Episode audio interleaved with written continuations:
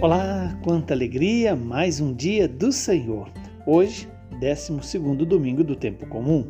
O evangelho é Mateus, capítulo 10, versículos 26 a 33.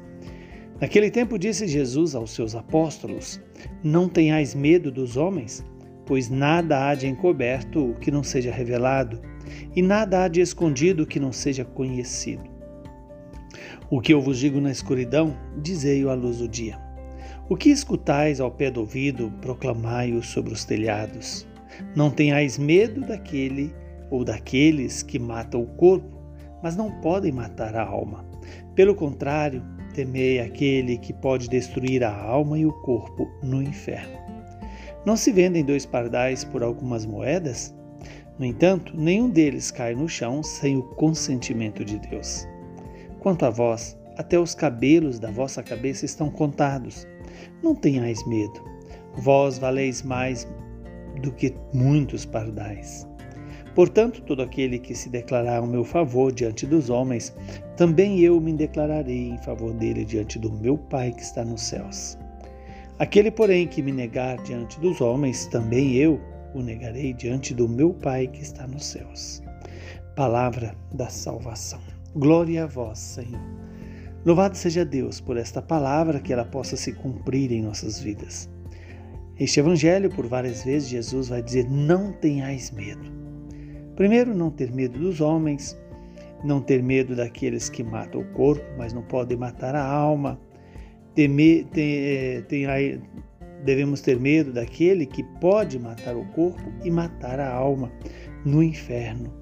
Veja que Jesus vai lembrar né, que aquele que pode destruir a alma e o corpo no inferno, é desse que nós devemos fugir, porque é próprio do pai da mentira nos, nos seduzir ou querer nos seduzir para é, seguir a desobediência a Deus.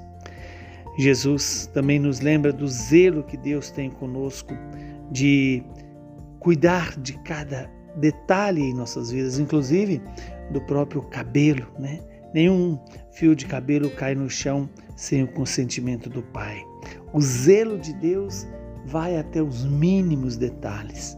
Mais uma vez, Jesus diz para nós: não tenhais medo, vós valeis mais do que muitos pardais.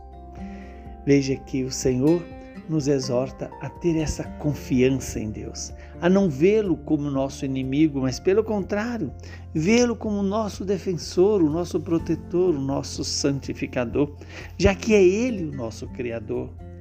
E Jesus então nos recorda que todo aquele que declarar-se é, a favor de Jesus diante dos homens, Jesus também se declarará em favor dele diante do Pai, do Pai que está nos céus. E, no entanto, aquele que negar Jesus também será negado diante do Pai. Que Deus nos conceda a sabedoria para, primeiro, fugir do medo, do medo que é contra Deus, e fugir do medo que nos faz ver Deus como nosso inimigo. Mas, pelo contrário, devemos confiar nele e também nos é, apresentar como aqueles que devem levar o nome de Deus mais do que pela boca, sim pela vida, pelo testemunho do amor a Deus e aos irmãos.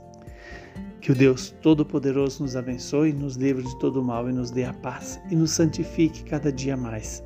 Ele que é Pai, Filho e Espírito Santo. Saúde, paz para você e para toda a sua família.